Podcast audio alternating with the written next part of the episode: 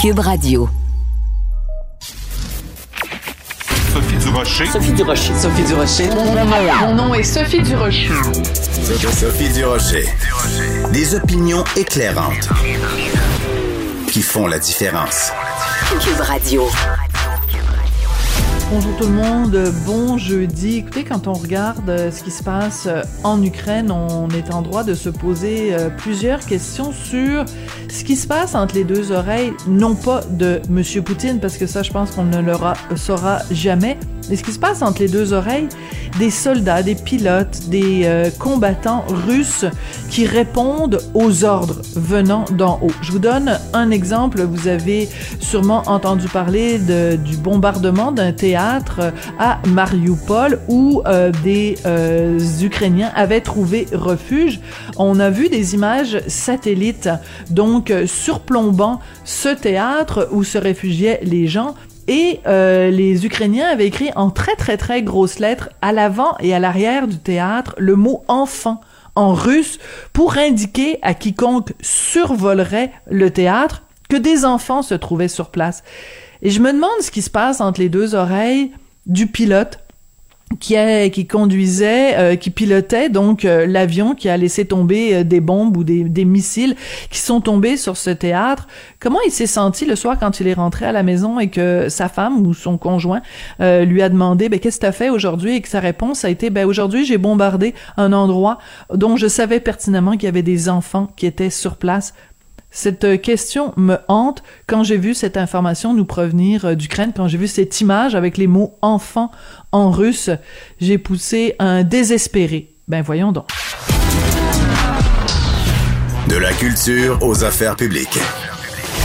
Vous écoutez Sophie Durocher. Cube Radio trouvez que le dégriffage des animaux de compagnie, c'est d'une barbarie sans nom, ben écoutez, on a eu des bonnes nouvelles sur ce front-là. Hier, euh, il y avait une pétition contre le dégriffage et d'autres mesures euh, sur les animaux qui avaient été euh, déposées. Ben là, semble-t-il que d'ici cet été, ça va être réglé et ce sera éventuellement interdit. On va parler tout ça avec Félix Tremblay, qui est directeur général de la SPA de Québec. Monsieur Tremblay, bonjour. Bonjour. vous avez dû pousser un grand soupir de soulagement euh, hier?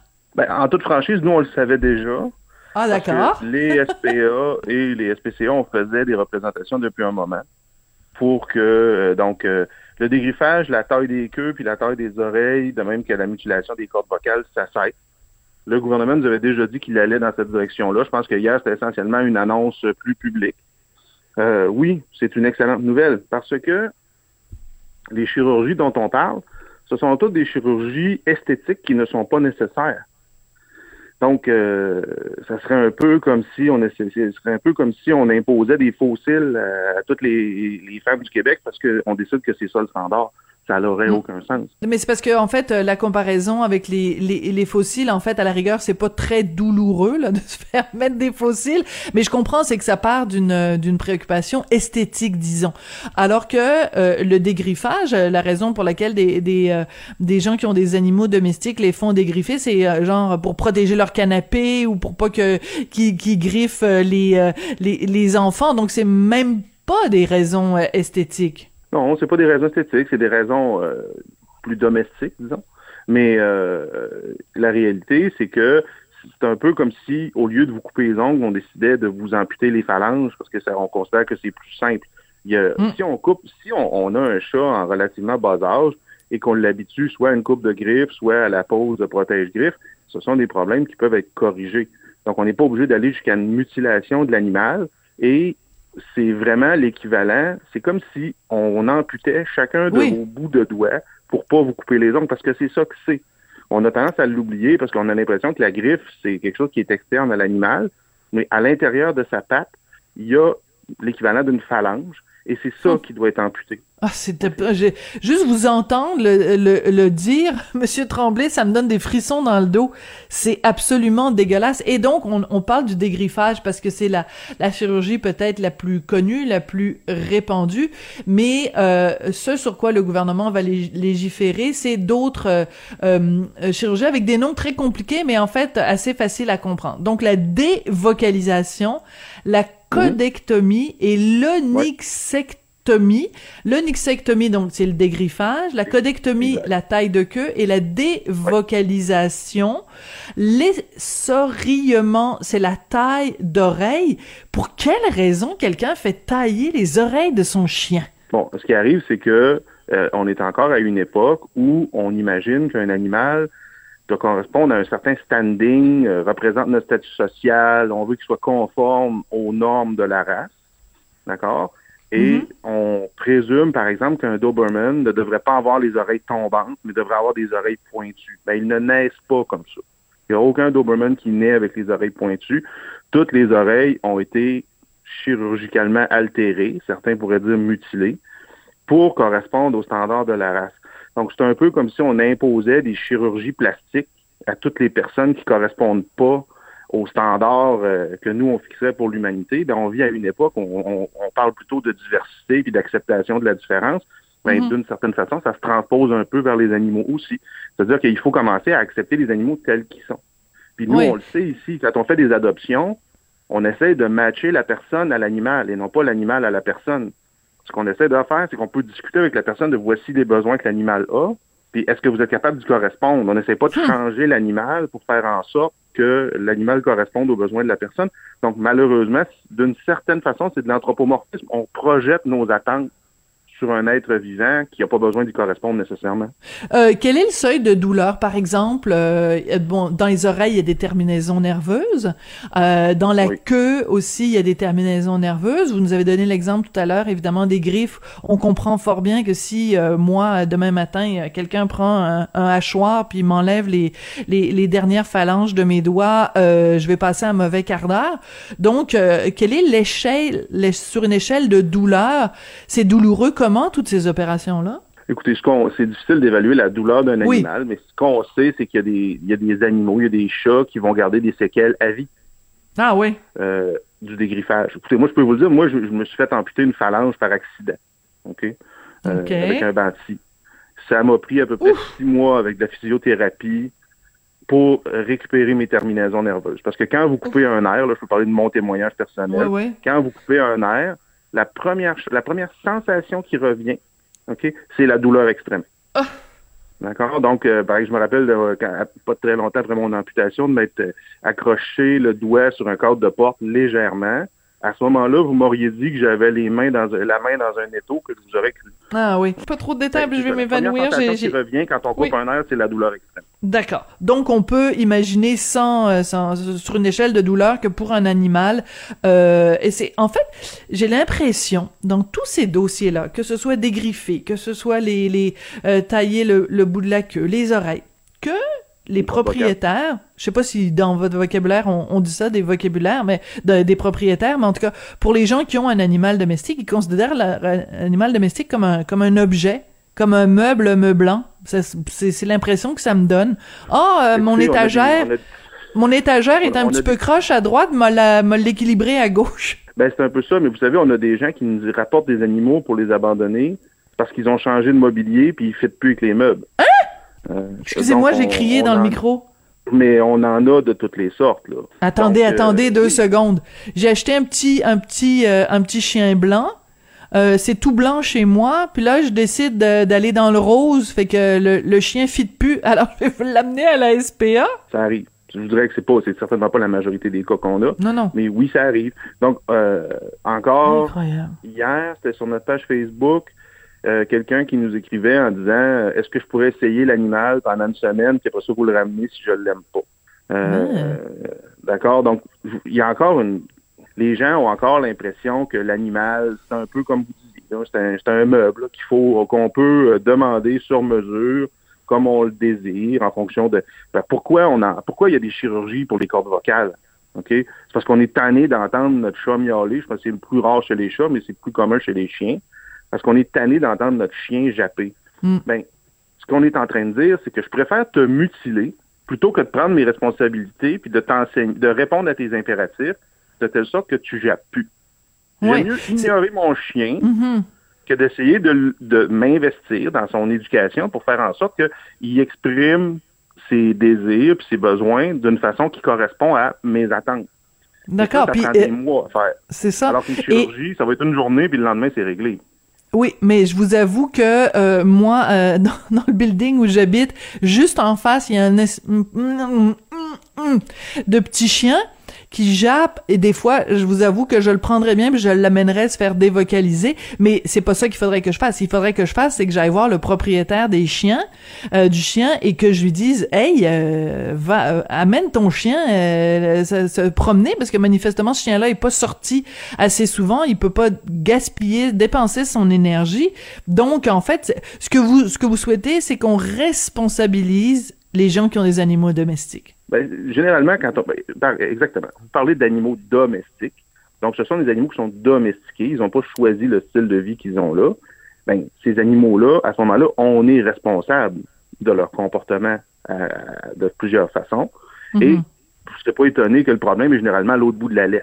C'est- C'est bien rare que c'est le chien le problème. Le problème, c'est presque toujours l'humain qui, malheureusement, prend pas ces responsabilités-là. Puis ces chirurgies-là permettaient à des gens de se déresponsabiliser. Donc, ce qu'on est en train de faire, c'est de responsabiliser les gens de la même façon qu'il y a de plus en plus de municipalités qui exigent la stérilisation des chats et des chiens, alors qu'avant, ce que les municipalités faisaient, c'est qu'elles exi- elles n'exigeaient rien et elles demandaient à la fourrière municipale d'euthanasier des milliers d'animaux. Aujourd'hui, ce qu'on dit, c'est non, c'est pas à la fourrière municipale de, de- de tuer votre animal, c'est à vous à prendre votre responsabilité et de le faire stériliser avant qu'il se reproduise. Donc, on s'en va lentement, mais sûrement vers une responsabilisation. D'accord. Et ça, stériliser, est-ce que c'est considéré comme une mutilation ou pas? Est-ce que c'est, est-ce que c'est douloureux? Parce que ça doit pas, non? Non, la stérilisation n'est pas considérée comme une mutilation, c'est considéré comme une chirurgie nécessaire, particulièrement dans un contexte de surpopulation. Euh, à peu près 70. Vous savez, les chats, ça se reproduit à peu près à la vitesse des lapins. Et boboy. Ah oui, je savais pas. Aussi, euh, ils sont aussi, La euh, période de gestation, c'est à peu près 50, 50 et 72. Donc, euh, une chatte peut avoir plusieurs portées dans une année. Euh, il y a des enjeux. La réalité, c'est que vous touchez là à des enjeux plus larges sur la stérilisation. Par exemple, dans les refuges, on va avoir tendance à stériliser un animal aussitôt qu'on le peut, donc autour de 8 ou 9 Oui. semaines. d'accord. Ben, il y a un questionnement sur est-ce que c'est bon pour la croissance de l'animal de ne pas avoir totalement les hormones dans son sang jusqu'à ce qu'il atteigne la maturité. Il y a un, un débat réel là-dessus. Les refuges vous diront, nous, on fait de la médecine pour éviter la surpopulation. Et quand un animal part de chez nous, on présume qu'on ne le reverra jamais et qu'il ne retournera jamais chez le vétérinaire. Donc, on pose tous les gestes qu'on peut à ce moment-là. C'est des considérations plus larges. Peut-être qu'un jour, on va en venir Peut-être qu'un jour, on va, on va voir la stérilisation comme une mutilation. Selon moi, je serai plus vivant quand ça va arriver. D'accord. Non, mais c'est intéressant parce que ça pose en effet, euh, euh, c'est qu'en fait, les, le- la société évolue. Euh, les idées, les concepts euh, évoluent et euh, ben écoutez, il y a, y a, y a, y a, mettons peut-être il y a 50 ans, il y a personne qui faisait euh, dégriffer ses, ses, ses chats, puis il y a personne qui faisait dévocaliser ses chiens et donc ben la société évolue. Puis il y a des modes aussi, hein, euh, quand vous nous parliez de la taille des oreilles. Euh, je suis sûr qu'il y a une certaine époque où personne faisait ça parce que c'était pas à la mode. Puis là, maintenant, les gens le font parce que c'est, on a une idée de à quoi doit ressembler un Doberman, mais il y a 20 ans, peut-être que la mode était, était différente, non? Exact. Ben, des modes, je c'est, c'est- compte tenu du fait qu'on considère la génétique dans le contexte, c'est plus sur des décennies, euh, quasiment des siècles. Mais oui, effect- effectivement, si vous regardez euh, la plupart des races quand elles ont émergé, mais aujourd'hui, les, standards ne sont plus ce qu'ils étaient il y a un siècle ou deux siècles. Donc oui, ça évolue. Ce qui est intéressant, c'est qu'on commence à responsabiliser les propriétaires. Puis je tiens à mentionner quand même que pour ce qui est là, de- du dégriffage puis de, des autres chirurgies dont vous avez parlé, le Québec est un des derniers au Canada à agir. là. Ça faisait Ah, oui?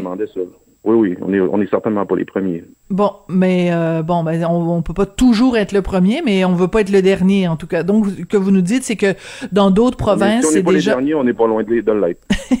oui, c'est ça. Donc, ça veut dire que dans d'autres provinces, on a été peut-être plus proactif et qu'on a en effet interdit le dégriffage. Donc, expliquez-moi un petit peu comment ça va fonctionner. C'est-à-dire que là, euh, il y a quand même eu une pétition. Euh, Il y a quand même, c'est quoi, 21 000 euh, noms sur cette pétition-là qui avait été déposée euh, le 1er février. Et donc, euh, c'est quand même assez euh, efficace. Le 1er février, on dépose cette pétition. Puis là, le 16 mars, le gouvernement réagit en disant oui, cet été, on va, on, va l'interdire. Donc, la, force citoyenne, la parole citoyenne a quand même réussi à faire bouger les choses. C'est une bonne nouvelle, non? Ben, je pense que l'impact des gens est non négligeable, puis je félicite les gens qui ont fait la pétition. La réalité, c'est que c'était dans l'air.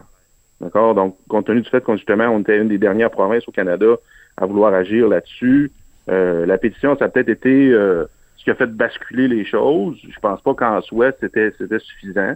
Euh, mais oui, l'action citoyenne semble avoir joué un rôle dans ces circonstances-là. Et ça, c'est une excellente nouvelle. Et il va falloir aussi, euh, d'une certaine façon, euh, comment dire, euh, faire œuvre d'éducation. C'est-à-dire que la discussion qu'on a euh, aujourd'hui, je suis sûre qu'il y a plein de gens qui ont appris des choses sur justement le seuil de douleur des animaux, la, la, la, nécessité, cette comparaison-là, cette différence que vous faites entre les griffes et les phalanges. Je suis sûre qu'il y a plein de gens qui ne le savaient pas. Donc, quand on on va arriver, euh, quand on va aller de l'avant avec ce règlement-là, va falloir l'expliquer.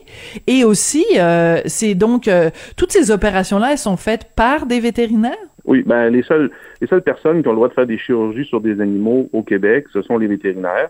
Donc sur la mécanique, je suis pas certain, mais selon moi, ça va tout simplement devenir un geste médical interdit, euh, sauf lorsqu'on aura une indication particulière. Puis ça, je pourrais revenir là-dessus si vous voulez. Mais selon moi, c'est comme ça que ça va se dérouler. Donc, ça va être relativement simple à faire parce qu'on va l'interdire soit au niveau gouvernemental, soit au niveau de l'ordre professionnel. Fait que ça, ça ah. va se régler assez vite. Euh, je plains les pauvres vétérinaires et les pauvres techniciens en santé animale qui vont devoir avoir de très longues conversations mm-hmm. avec leurs clients qui ne comprendront pas. Absolument. C'est, en effet, ça risque d'être euh, assez, assez croquignol, en effet. Félix Tremblay, vous êtes directeur général de la SPA de Québec, la Société productrice des animaux. Merci beaucoup parce que euh, vraiment le nom l'indique, la Société pour la protection des animaux et c'est ce que vous faites euh, avec euh, avec cette démarche justement pour interdire le dégriffage puis toutes les autres chirurgies avec des noms compliqués là qui sont en fait des mutilations des animaux. Merci monsieur Tremblay. Merci à vous. Sophie Durocher. Une femme distinguée qui distingue le vrai du faux. Vous écoutez Sophie Durocher. Cube Radio. Les rencontres de l'heure. Marie-Claude Barrette et Sophie Durocher. La rencontre Barrette-Durocher. Bonjour Marie-Claude Barrette. Bonjour Sophie. Sophie, si je te dis télé, télé, pas juste la télévision. Hein. Cette année, on était en télétravail, en fait, depuis deux ans. Et là, on parle de télémédecine. À euh, distance. oui, exactement, parce que, bon, euh, la vérificatrice générale a sorti un rapport, puis elle, dit que ça, a dit que ça fait 20 ans qu'on fait du surplace en télémédecine. puis, moi, là, Sophie, je, je, me souviens, j'avais des amis qui avaient des projets de, de, télémédecine. Et je pense que en 89, 90, 91. Là. Ça fait vraiment longtemps. Et, et c'est quelque chose que on dirait qu'il n'a pas été développé malgré un système de santé que ça fait des années qu'on sait qu'il va pas bien, puis on sait qu'on va frapper un mur et on l'a frappé. Et je me demande, ça prend, est-ce que ça prend un mur euh, pour arriver à, à, faire face aux nouvelles solutions? C'est pour ne pas avoir incorporé la télémédecine de façon plus adéquate. Parce que la télémédecine, Sophie, tu sais, au-delà, oui, de la science, de ce que ça fait aussi, quand tu habites en région, euh, dans les hôpitaux qui font un travail incroyable. Moi, à Rivière-du-Loup, euh, j'ai rien à reprocher à cet hôpital-là. J'étais là longtemps, j'ai été même hospitalisée longtemps dans cet hôpital-là. Mais il reste qu'il n'y a pas tous les spécialistes. Puis plus que tu t'en vas dans des... C'est pas une région mm-hmm. éloignée, Rivière-du-Loup, mais plus que tu t'en vas en région éloignée, euh, les spécialistes, des fois, ils viennent une fois par deux semaines, une fois par mois. Donc, c'est souvent les patients qui doivent se déplacer. Alors, se déplacer quand t'es malade, c'est la dernière chose que t'as envie de faire. Là, tu veux que la médecine vienne à toi et que ce soit pas toi qui aille à la médecine. Là. Exactement. Puis c'est compliqué. Il faut que tu manques des. Tu sais, dans la vraie vie, là, quand tu es malade, faut, des fois, faut que tu manques des journées de travail. Ça, c'est des sous qui rentrent pas dans tes poches. Pas tout le monde qui a des congés de maladie de payer. Euh, les frais de déplacement euh, pour te rendre à l'hôpital. Des fois, ben, faut que tu dormes à quelque part quand tu as, as de la route à faire. C'est pas tous les hôpitaux qui ont des, mm. des, euh, des, endroits pour coucher les gens qui, qui arrivent des régions. Il y a beaucoup de frais, il y a beaucoup d'inquiétudes déjà de prendre la route, comme tu dis, quand tu es malade. Alors que la télémédecine, il y a eu beaucoup d'avancées qui ont été faites euh, dans ce domaine-là. Puis, juste avant, on parle de télémédecine. Moi, je veux quand même te dire quelque chose. Oui. Moi, les fax, j'avais tout le temps l'impression que c'était une technologie qui était révolue. Que, tu sais, un temps, on scanne nos choses, on envoie des courriels, on envoie des textos. Mais sais, j'ai eu à faire ça souvent dans les dernières, dans la, les deux, trois dernières années où euh, je m'occupe beaucoup de, de, des soins que ma mère reçoit, entre autres, et mon père aussi. Tu sais, on est beaucoup là qui avons euh, des parents vieillissants, puis euh, Des ils proches ont pas aidants. les- des proches aidants, puis ils n'ont pas nécessairement un fax de brancher dans leur maison. Et là, des fois, pour des rendez-vous, ou euh, mettons une, pres euh, une, une- une- une prescription pour euh, avoir un rendez-vous, faut là, faut t'envoyer ça soit au CLSC ou dans un département, dans un hôpital, par fax. C'est la Mais je seule comprends façon. Mais comment tu fais. Marie-Claude? Parce que tu me dirais, là, là, Sophie, il faut que tu envoies un fax aujourd'hui. Je saurais même pas où aller. Tu vas, tu vas quoi, à la pharmacie? Tu vas dans un bureau, Ben, en gros? ben, exactement. Au bureau de poste, tu peux faire ça. Il y a plusieurs pharmacies qui peuvent faire ça. Moi, j'essaie de brancher mon imprimante. de- Je, là, j'étais là, mais écoutez, je peux vous le, le scanner, puis je vous l'envoie par courriel. Vous avez le scan, là, parce qu'on a tout ça sur nos Ben oui. imprimantes maintenant. On peut même le faire avec nos téléphones. Je peux prendre une photo euh, de la prescription, je vous l'envoie. Non, ça sera pas accepté. Euh, même dans des centres de radiologie, euh, faut que tu envoies ça comme ça. Et, et ça, je comprends pas. Puis moi, là, je te dis, je me suis obstinée. euh, Puis tu sais, genre, faut, faut, faut faire aussi attention. Tu sais, les gens qui nous répondent, eux, c'est ils obéissent à une procédure, là. Mais j'étais Oui, oui, là, c'est pas de leur que- faute à eux. Ça vient d'en haut. Ben non, c'est ce que ça vous prend, c'est euh, le, numéro de permis du médecin, le nom du médecin, le nom de l'examen. Est-ce que c'est est-ce que c'est urgent? Est-ce que vous allez tout avoir? Non, ça ça faut que ça rentre par fax, c'est notre façon de faire. Et c'est ça, la dernière fois que ça m'est arrivé, c'était en 2021. Là. Donc, j'ai comme l'impression qu'on a traversé l'année. Puis, mais pour moi, comment compliquer la vie de quelqu'un quand tu as ton papier du médecin, quand, t'as- quand c'est c'est important pour toi, puis on te dit ouais, mais ah, non, on peut pas prendre le rendez-vous, madame. Déjà, tu as attendu 25 minutes pour parler à quelqu'un. D'ici, c'est pas 35. Ouais. Et là, après, non, mais ouais, je comprends, mais ça prend absolument un fax. Alors, c'est pour ça, quand on parle de télémédecine, puis qu'on nous dit que euh, on a fait du surplace, je pense qu'au niveau technologique, dans nos dans nos soins hospitaliers, euh, puis même dans le rapport, elle parle, tu sais, que c'est même pas tout partout qu'il y a la haute vitesse dans les hôpitaux, là. On, on part de loin, là, tu comprends, là, parce que j'ai comme l'impression que la télémédecine, la haute vitesse doit avoir un rapport aussi pour la transmission des données, mais on part de loin. Donc, quand on pense améliorer le système de santé, il y a, il y a quand même des choses basiques à faire. Puis ça, je pense que ça en fait partie. Tu sais, ce qu'on veut, c'est décongestionner notre Absolument. système. Donc, comment ça se fait que, mettons, la télémédecine, on n'est pas des pionniers, on n'est pas des leaders en télémédecine? Parce que, tu sais, des fois, quand il faut que tu règles des problèmes, c'est là que les solutions arrivent. Des fois, c'est là que tu deviens un leader parce que c'est c'est quand ça va pas qu'on trouve des solutions. C'est rare quand ça va bien, on est à la recherche de solutions. Et nous, ça fait 25 ans, 30 ans qu'on sait que ça que ça va pas dans notre système de que c'est santé. tout croche. Mais ce qui est le plus frustrant, Marie-Claude, c'est quand tu lis le rapport ou les comptes rendus du rapport de la vérificatrice générale, puis qu'elle dit, euh, comme tu le soulignais tout à l'heure, que ça fait 20 ans quand tu lis, quand tu regardes les détails, ça veut dire qu'il y a eu des tables de concertation, qu'il y a eu des, des fonctionnaires, qu'il y a eu des gens dans les différents ministères qui se sont penchés là-dessus et qui ont fait des documents de travail, qui ont fait des recommandations. Donc moi, la question que je me pose, c'est, il est où le placard à balai où on a euh, entreposé tous ces rapports-là qui accumulent de la poussière? Qu'est-ce que ça a donné pendant 20 ans de faire des rapports? Combien ça a coûté ces rapports-là pour se pencher? Donc, ça veut dire que c'est même pas de dire on n'a pas de solution. Les solutions, on les a. Ça fait 20 ans qu'il y a des rapports qui sont faits là-dessus, qu'il y a des tables de concertation. Comment ça se fait qu'on les a pas utilisés? Écoute, notre collègue Jean-François Paquet a un petit extrait qui va très très bien illustrer à quoi ressemble le parcours des combattants que, que t'as- auquel tu as dû faire face pendant les, les derniers mois euh, dans le système de santé, Marie-Claude. C'est un, c'est un extrait exclusif. Là, on a eu accès à ça, euh, tes démarches avec le système de santé les dernières années. C'est à quel sujet? Et nous désirons obtenir le laissez-passer A38. On vous a mal informé. Vous devez vous adresser au guichet 2. Ici, à côté. Non, ça c'est le guichet 8. Le guichet 2, je ne sais pas où ils l'ont mis.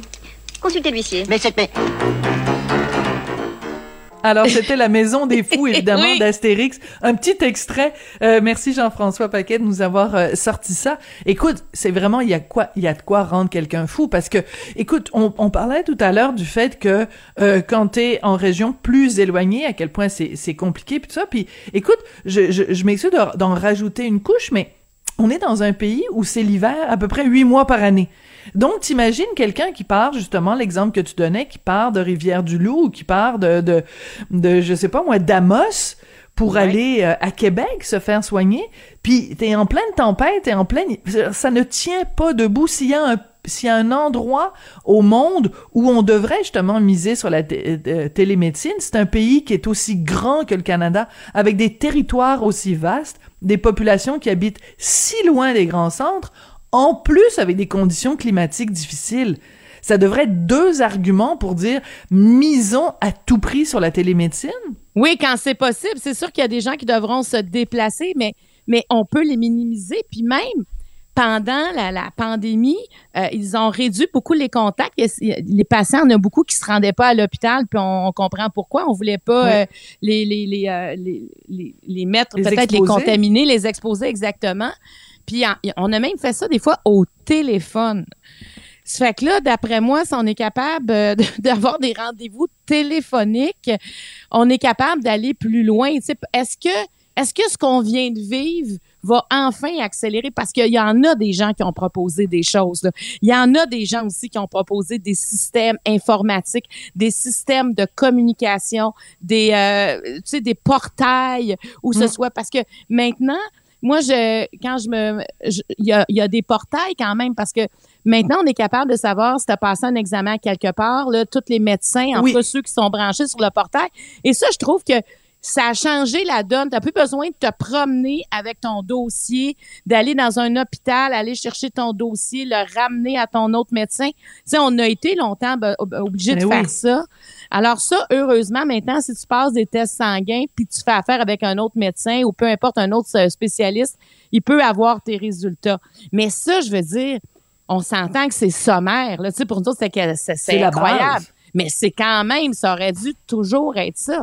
C'est quand même la base là, de, notre système. Et quand on va, euh, tu sais, le, le CHU, euh, le CHUM, c'est-à-dire, est, est vraiment dernière technologie. Tu sais, quand tu arrives au CHUM, tu as, des, des, euh, comment des endroits où tu vas juste euh, mettre ta carte d'assurance maladie. Je veux dire, ils te la demandent pas. Là, c'est toi qui vas à une borne. Ah oui, je savais pas. imp- Je suis pas allée Oui, encore oui. au CHUM. Oui. oui, au CHUM, tu vois que, tu sais, ils sont, c'est beaucoup plus moderne, là. On te demande pas ta carte d'assurance maladie ou la carte de l'hôpital. T'as plus de carte d'hôpital au CHUM. Tu rentres euh, tes données pendant que tu attends dans la salle d'attente. Là, tu rentres tes données dans une borne et, euh, et, et là, ils t'appellent. Donc, tu n'as pas de contact. Et tu sais, on est toujours en train de perdre la carte de l'hôpital. Il faut toujours refaire ta carte. Tu sais, c'est beaucoup d'administration, ça, dans un, Mm. dans un hôpital. Alors là, je me dis, tu sais, qu'est-ce qu'on peut enlever? Est-ce que les bornes, tu sais, qu'est-ce qu'on peut enlever pour donner plus de place à l'efficacité, tu sais? Mais ça, ça prend de la technologie. Si t'as pas Internet haute vitesse, d'après moi, il y a bien des affaires de ça que tu peux pas faire déjà en partant. Donc, il faut se donner une chance. Puis là, on vient de le voir, il y a plein de gens qui ont eu des rendez-vous. Euh, je pense qu'il y en a qui ont fait des FaceTime aussi pour montrer euh, Ben oui. des fois. Et, et- et ça a quand même fonctionné, tu sais. Ben tout à fait. Pendant la pandémie, ça, ça a au moins eu ça de bon.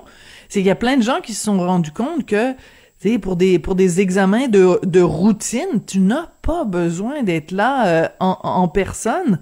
Sais, euh, je veux dire, pour euh, renouveler une, une, prescription, pour renouveler une ordonnance, pour c'est c'est juste, si t'as des questions de base à poser à ton médecin de famille, t'as pas besoin de, de, de prendre une journée de congé, de prendre de, ton auto, de te rendre chez le médecin, de, tu sais, je veux dire, si t'as pas besoin d'examen physique, si c'est juste des, des questions que t'as à poser, tout ça se fait au téléphone, mais on a l'impression, comme tu disais, que ça a pris la pandémie pour qu'on se rende compte de quelque chose d'aussi simple.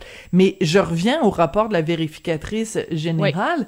Quand elle dit que euh, au, au, euh, au- au, euh, des- qu'il y a des, des outils euh, oui, attends, excuse-moi, je veux juste retrouver ce que je voulais, euh, ce que je voulais retrouver. Bon, je le retrouve pas évidemment parce que je le cherche, mais euh, quand tu dis que c'est vraiment euh, depuis 2001, c'est ça. Voilà, là où je voulais en venir, c'est que dès 2001, on a commencé à faire des rapports sur la télémédecine avec des solutions concrètes. Imagine, OK, si en 2001, on avait mis en action les recommandations. Imagine à quel point cette technologie-là qui aurait été mise en place en 2001, 20 ans plus tard, elle n'aurait été que améliorée parce qu'après tu mets en Ben place oui. le premier système, puis après ça, c'est la version 2.0, 3.0. Donc, en 20 ans, la technologie se serait adaptée. Alors que là, vu qu'on a pris 20 ans de retard, même si demain matin, on l'implante, le système, ça, ça, on- ce, ce 20 ans de retard-là, on va jamais le rattraper. On va, on va avoir, on va avoir euh, euh, mal pris soin des gens pendant 20 ans, alors que les recommandations étaient là. C'est tellement frustrant. Ben oui, puis tu sais moi je pense que il y a des rendez-vous qui peuvent être moins longs de cette façon-là. Tu sais si on veut décongestionner, là je suis pas médecin, mais je suis je suis patiente par exemple, on est tous des potentiels patients donc On a une maîtrise ça- en patienterie. on est patient et patiente à- en même temps. Tu sais, il faut avoir les deux. Mais moi, je me souviens, à un moment donné, euh, mon père, euh, s'était fait une grosse blessure, puis ça s'envenimait, puis... Tu sais, moi, je trouve que la médecine à deux vitesses, Sophie, là, tu sais, il y en a beaucoup qui disent, ah, c'est l'argent, puis pas d'argent. Non, non. Moi, je trouve que la médecine à deux vitesses, c'est connaître des gens dans le système ou pas en connaître. Il y a comme des fois, ça facilite la vie de connaître un médecin puis de l'appeler, tu sais. Ça veut pas dire de passer devant tout le monde, mais d'avoir un conseil. Moi, je me souviens, à un moment donné, mon père avait vraiment une blessure, là, puis c'était pas beau. Puis j'ai un ami qui est infectiologue, j'ai envoyé la photo. Ben, il m'a dit, là, tu t'en vas à l'urgence avec. Mais tu sais, Ah oui. mais tu comprends, là, je, au moins, je j'osais pas y aller. Parce que je me disais, est-ce qu'on va congestionner l'urgence? Est-ce qu'on va se faire dire, ben voyons donc, retourner chez vous? euh? mais là, c'était comme, des fois, là, si on pouvait juste avoir notre médecin de famille comme ça, tu sais, juste comme, rapidement, je me déplace pas, euh, on est là cinq minutes, on regarde ça, est-ce que c'est urgent ou pas? Est-ce qu'il y a façon de le dire si on le voit? Tu sais, là, maintenant, on le sait que c'est facile de voir. Puis même, euh, tu sais, là, je pense que Là, il y a peut-être des gens qui vont dire elle connaît vraiment rien, mais c'est pas grave. Regarde, je, je- au prix que ça coûte notre système de santé, je pense qu'on a le droit de commenter. Mais par exemple, mettons dans les CLSC, s'il y avait un poste ou des postes avec euh, justement des écrans, tu sais, pour les gens qui sont pas équipés, là. Parce Oui. que c'est pas tout le monde là, qui a une Ben caméra, puis des fois c'est compliqué, des fois c'est un Zoom, des fois c'est un Teams, des fois c'est un FaceTime, des fois, bon, est-ce qu'il pourrait pas avoir comme une façon de faire? Et là, tu as des postes et la personne sait qu'à 10 heures, elle sera au CLSC le plus Hum, proche. très bon. Puis elle Ouais. fait son rendez-vous en télémédecine avec un, un équipement adéquat. Parce que c'est toujours ça le problème. Moi, je le sais. Marie-Claude Barrette, ministre de la Santé, je te dis que ça va opérer sur un moyen temps, c'est le cas de le dire. Ben, mais c'est surtout pour être pratico-pratique. On Ben sait oui. notre clientèle, notre, notre clientèle, notre, notre population est vieillissante. Ça fait que là, si on veut utiliser la technologie, parce que c'est ça qu'il faut faire, ben, il Mhm. faut faciliter l'accès à la technologie à tout le monde. Et des CLSC, moi, je trouve que c'est vraiment, il y en a partout. Euh, ils font, ils, ils offrent beaucoup d'aide. Ils sont là pour la communauté. Euh, et, et je me dis, est-ce que, tu sais, je veux pas, je sais qu'on a fait une réforme de la santé quand même par rapport à ça, mais il reste que je trouve que c'est un point d'ancrage qu'on pourrait davantage utiliser, puis surtout que si on veut utiliser des technologies pour les gens déjà se déplacer dans un CLSC et se déplacer dans une autre région, on n'est pas à la même place. Fait moi, je, moi qui ai vécu en région, Mm. puis moi j'en ai vu là des tantes, des oncles malades, obligés de prendre la voiture, de se déplacer. Puis je me Ouais. dis, tu sais, des fois c'est un rendez-vous, c'est un rendez-vous, puis ils reviennent, ils font 10 heures de route aller-retour. Mais ils sont habitués à ça. Mais est-ce qu'on pourrait quand même améliorer ça? Alors, c'est à suivre, mais je, je pense que ce rapport-là, on dirait Il fait que... mal. Mais il fait plus mal en 2022 parce qu'on dit, mais voyons, la télémédecine, ça- on vient tellement de faire du télétravail puis du télétout Oui. Que là, on se dit, ben oui, la télémédecine, certainement, c'est possible. Je pense que c'est dans nos têtes, c'est tout rendu plus loin quand on parle de, de, de télé. Je pense que ça veut dire quelque chose et, euh, d'après moi, en tout cas, puis avec le, tout le monde veut trouver des solutions pour notre système de santé. Je pense qu'on n'a plus le droit de passer à côté de ça. Puis c'est pas vrai qu'en 2042, faudrait lire un rapport qui en Hmm. 2022, on avait dit que ça avait pas de bon sens parce que c'est un peu ça là. On oui, nous ben, dit t'as qu'en tout à fait 2001 raison. et- Ben oui. alors, est-ce qu'on va encore lire ça en 2043? Là, je pense que ça, ça suffit, puis on s'entend-tu que le haute vitesse en 2001, c'était autre chose? C'est un peu la haute base. Mais maintenant, aujourd'hui, c'est la base. Mais tu vois, moi, j'ai très confiance quand même. Christian Dubé, euh, je trouve que Oui, de- depuis le début, là, depuis qu'il est en poste, c'est vraiment euh, quelqu'un de- d'extrêmement euh, efficace. Puis je, je dis Oui. ça sans aucune partisanerie. Là, je suis ni pour ni contre euh, Ben, moi, je euh, suis d'accord avec là. toi. J'ai Mais l'impression je le trouve que... solide, ce gars-là. Oui. J'ai l'impression que c'est un, un gestionnaire qui est à la recherche de solutions, Voilà. qui essaie de voir qu'est-ce qu'il y a de, de potentiel, sais, de travailler avec ce que tu as et voir qu'est-ce qui manque, mais pas non plus tout raser, là, parce que c'est pas ça qu'on veut. Mais comment ne pas rajouter une pression sur le système actuel, mais en élargissant quand même les services offerts? Non, moi aussi, je, je suis en confiance. Ça, ça prend, c'est comme un architecte, on dirait, de, Oui. De, De- la refonte. C'est ça qu'il a dit, la hein? refonte. La refondation du système de santé. Puis ce que je retiens, Marie-Claude, antérieurement, c'est la phrase clé que tu as dit tout à- l'heure. Au prix que ça nous coûte, on a le droit de le commenter, ce système-là. Oui. Écoute, euh, les gens le réalisent peut-être pas, mais c'est 50% du budget du gouvernement hein, au Québec, euh, les dépenses euh, en, en, en santé. Donc, euh, c'est toujours difficile. Moi, j'ai- dans ma tête, là, chaque fois que je paye mes impôts, je me dis, bon, ben 50% de cet argent-là va pour mon système de santé. Et chaque fois que je suis en contact avec le système de santé, je me pose toujours la même question. Je, est-ce que j'en ai pour mon argent? La réponse est rarement oui. Marie-Claude, merci beaucoup, puis on se retrouve euh, demain. Merci beaucoup, Sophie.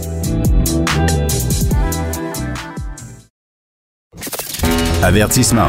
Cette émission peut provoquer des débats et des prises de position pas comme les autres. Vous écoutez Sophie Durocher. Dis diversité, si je vous dis euh, inclusion, vous savez que ce sont deux mots-clés qui circulent euh, beaucoup. Euh, beaucoup d'entreprises, d'organismes se dotent, même dans certains cas, d'une direction de la diversité et de l'inclusion avec des programmes à la clé. Il y a un organisme qui s'intitule Ensemble Inc qui veut vraiment faire une campagne de sensibilisation pour euh, inviter les entreprises à s'engager pour la diversité et l'inclusion. On va parler de tout ça avec le directeur général de cet organisme-là. Il s'appelle Marc-André Laurier-Thibault, directeur général donc d'Ensemble Inc. Bonjour, Monsieur Laurier-Thibault, comment allez-vous? Je vais très bien vous-même? Très bien, merci.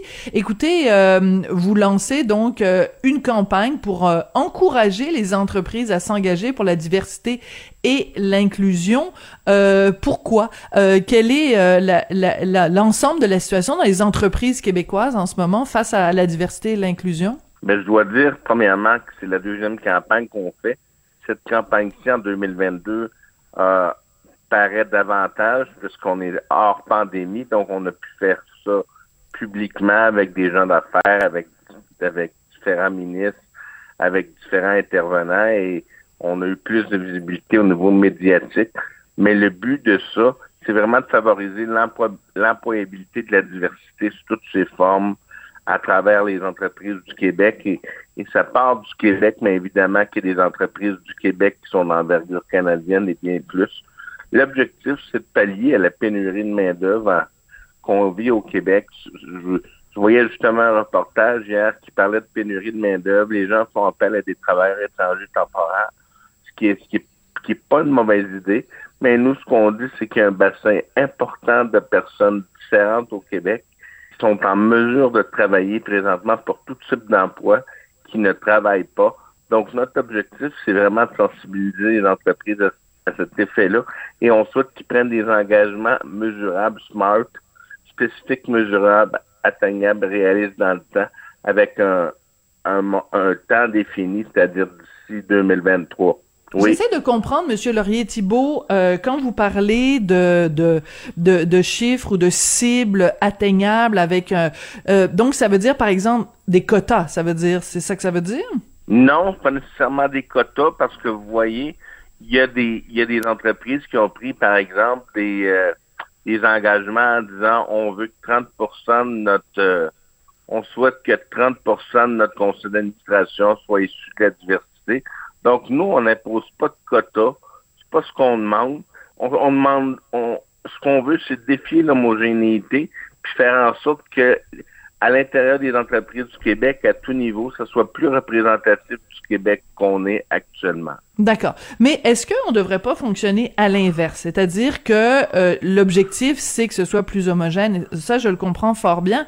Mais est-ce que l'objectif, c'est pas tout simplement de dire on veut pas qu'il y ait de discrimination, c'est-à-dire qu'on veut pas que quelqu'un qui est euh, euh, homosexuel ou qui est noir ou qui est handicapé n'ait pas accès à, à l'emploi qu'il veut. Est-ce que ce serait pas plus simple simplement de faire des mesures qui empêchent la discrimination plutôt que de, de dire ben ça nous prend 30% de, de diversité et tout ça? Parce que dans le fond est-ce que le critère premier devrait pas être simplement la compétence sans discrimination? Je suis d'accord avec vous. La seule chose, c'est que nous, on a voulu y aller sur un angle positif. On a voulu que les entreprises embarquent, puis il y en a beaucoup qui embarquent. Et nous ne sommes pas le gouvernement, donc on n'a pas le pouvoir d'imposer euh, des cotons, on n'a pas le pouvoir de faire des lois qui vont empêcher la discrimination, tout ça. Donc nous, on, on veut favoriser ça. Et plus il y a d'entreprises qui font des engagements euh, publics, mais plus il y en a d'autres qui embarquent, qui sont conscientisés. Oui, oui je comprends, mais est-ce que Mhm. Mais est-ce qu'il n'y a pas aussi, parce que euh, les mots que j'ai utilisés tout à l'heure, diversité, inclusion, sont des mots à la mode. Là. Tout le monde a ces mots-là à la bouche. Quand vous nous dites des entreprises, on veut qu'ils qu'ils en parlent publiquement, est-ce qu'il n'y a pas aussi, euh, tu sais, je vais faire un parallèle avec l'écologie, par exemple. Hein? Il y a que donc euh, l'écologie c'est à la mode, il faut que les entreprises soient vertes, il faut qu'elles prennent des engagements, mais il y a beaucoup d'entreprises qui le font pour bien paraître, qui disent oh ben moi je suis vert, puis là et c'est juste pour bien paraître parce que ce sont des mots à la mode. Est-ce qu'il n'y a pas un danger simplement que des entreprises disent ah nous on est pour la diversité et l'inclusion, mais que euh, c'est juste parce que c'est un phénomène de mode puis que dans le fond ils sont contre-foot euh, de, de la diversité puis de l'inclusion? Nous on a confiance que les entreprises ont ont besoin de main-d'œuvre, on a confiance que la diversité puis l'inclusion amènent une richesse à une entreprise. Je donne un exemple que si on met 10 hommes blancs venant de Blainville, par exemple, qui ont la même âge autour d'une table, puis on leur demande de, de, de, penser à une idée, ben on a de bonnes chances qu'ils qui, qui pensent tous à la même idée. Donc, on dit la diversité, ah oui? c'est une richesse. Ah oui, ben, pourquoi? je, je, pense. Ben, vous avez des préjugés, vous avez des préjugés sur les hommes blancs de, de, de Blainville? Euh, non, je trouve non, ça très non, particulier ben- comme exemple que vous nous donnez. Moi, je ben- peux vous nommer 10 personnes blanches, euh, des hommes qui qui ont autant de diversité de pensée. Je- si vous mettez Gabriel Nadeau-Dubois et Richard Martineau autour d'une table, je pense pas que euh, c'est des hommes blancs, mais je pense pas qu'ils pensent de la même façon sur euh, à peu près 99% de ce qui se passe dans leur tête. J'en suis convaincu, mais euh, ils viennent peut-être pas de la même place, ils ont peut-être pas le même background et tout ça. Bon, moi, c'est un exemple. euh, Ben, c'est un exemple qui est un petit peu stéréotypé, Monsieur Laurier-Thibault, pour quelqu'un qui prône la diversité puis l'inclusion. Je trouve que, en tout cas, moi, si j'étais un homme blanc de Blainville, j'aimerais pas du tout votre exemple. Soyez pas Ben, très diversifié puis inclusif, votre exemple, là. si vous trouvez, je vous l'accorde, je m'obstinerai pas plus longtemps là-dessus. Non, mais vous comprenez ce que je veux dire, c'est que euh, je pense que euh, mon point de vue là-dessus, Monsieur euh, Laurier-Thibault, c'est que euh, moi, je suis contre toute forme de discrimination. Si j'entends parler d'une injustice, si j'entends parler de quelqu'un qui s'est fait refuser une promotion, refuser un emploi, euh, refuser un projet sur la base de un, la couleur de sa peau, deux, euh, ses capacités physiques, euh, trois, son orientation sexuelle, son origine, peu importe, je vais être la première à aller manifester dans la rue, je vais être la première à, à écrire des chroniques euh, pour dénoncer ça, puis à faire des entrevues pour le dénoncer. En même temps, ce que je veux pas, ce que je ne veux pas, c'est que euh, on fasse de l'homme blanc de 50 ans et plus euh, la personne à éliminer. Euh, et euh, moi personnellement, quand je vais, euh, je fais affaire avec une entreprise, de savoir que la personne qui va euh, faire le travail, qu'elle soit euh, bisexuelle ou pansexuelle ou asexuelle, ça ne change strictement rien à ses capacités et ses compétences. Donc, quand vous parlez de, de diversité, puis que dans la liste, vous parlez, par exemple, de l'orientation sexuelle des gens, comment on fait pour la vérifier d'abord, l'orientation sexuelle de quelqu'un? Ben, il y y a plusieurs personnes, premièrement, qui s'affichent. Moi, par exemple, j'ai une paralysie cérébrale. Vous me voyez marcher, vous allez comprendre tout de suite que j'ai un handicap.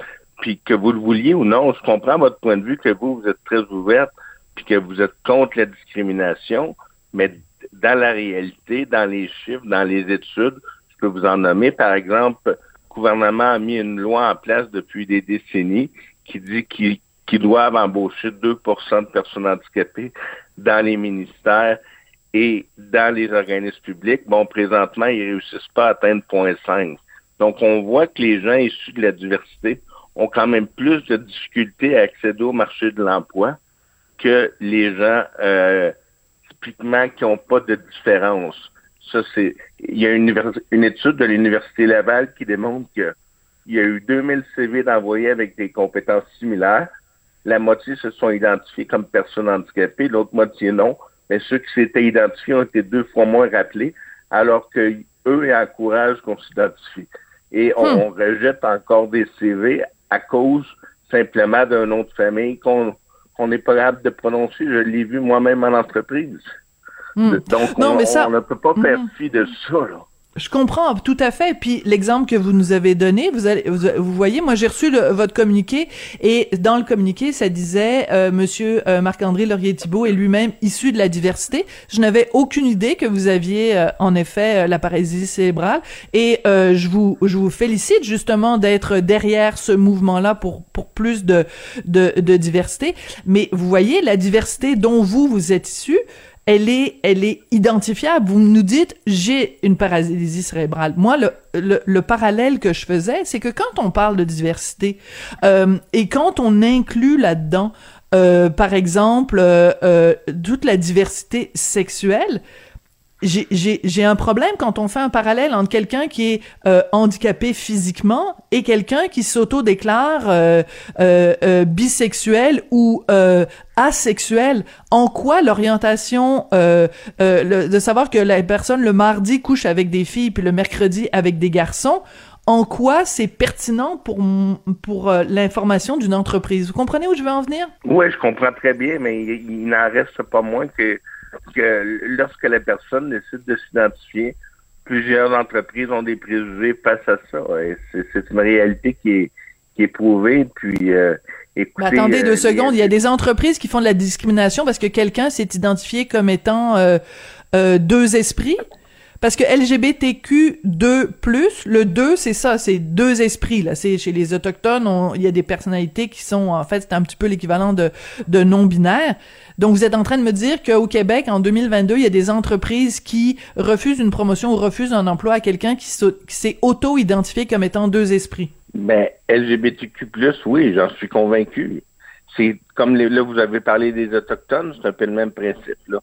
C'est démontré qu'il y a de la discrimination envers les personnes autochtones, puis c'est plus difficile d'accéder à des postes, à des emplois, à des, des postes de direction, absolument. Puis écoutez, j'ai pas toutes les études devant moi, mais euh, euh, c'est certain que euh, pour, pour ceux qui sont différents, c'est plus difficile. Je l'ai- je l'ai vécu, moi, comme personne, le parcours de, pour me trouver un emploi, à quel point ça a été difficile.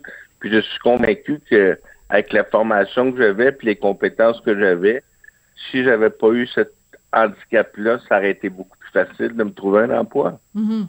Oui, je comprends, je comprends. Euh, dans euh, le, communiqué que vous nous avez envoyé, vous nous donnez euh, l'exemple de Béatrice Robichaud. C'est une femme trans, elle est cofondatrice et vice-présidente marketing de Pantera Dental et elle est membre de ce mouvement-là que vous avez initié ensemble, Inc. Euh, et on nous dit que dans son entreprise, il y a, je pense, c'est ça, 30% des gens qui sont issus euh, de, l- 40%, ouais. dans quelle mesure, par exemple, quelqu'un, euh, les, la communauté transgenre est victime de discrimination dans le milieu du travail? Mais dans la, dans la mesure où on a vu que certaines entreprises, bon, ne permettaient pas Béatrice cofonder l'entreprise avec son frère. La diversité, c'est extrêmement important pour elle. D'ailleurs, c'est là qu'on a fait le lancement. Mais on, a vu à travers beaucoup de cas, beaucoup de dénonciations, plusieurs études, que euh, effectivement, lorsque tu te désignes ou, ou lorsque tu démontres euh, euh, par ton habillement ou quoi que ce soit certains éléments, ça peut être discriminatoire. Les employeurs ne le diront pas nécessairement ouvertement, mais il y a encore des préjugés face à ça qui vont t'empêcher peut-être de monter les gestions de l'entreprise. D'accord, je comprends. Écoutez, ça a été très intéressant comme euh, comme euh, discussion. Merci beaucoup. Et donc, on rappelle que ce mouvement-là, euh, Ensemble Inc., c'est pour encourager les entreprises à s'engager pour la diversité, à l'inclusion, sans les encourager aussi à le faire savoir et à partager cette information-là. Merci beaucoup d'être venu nous parler aujourd'hui. Ben, ça m'a fait plaisir. Merci Marc-André Laurier-Thibault, qui est directeur général de cet organisme Ensemble Inc. et euh, qui lui-même est issu de la diversité, donc euh, euh, avec ce, diagnostic de paralysie cérébrale dont il nous a parlé tout à l'heure. C'est comme ça que l'émission se termine. Merci beaucoup Jean-François Paquet, réalisateur et metteur en ondes. Merci à Mathieu Boulet à la réalisation. Je vous dis bonne journée et je vous retrouve demain. Cube Radio.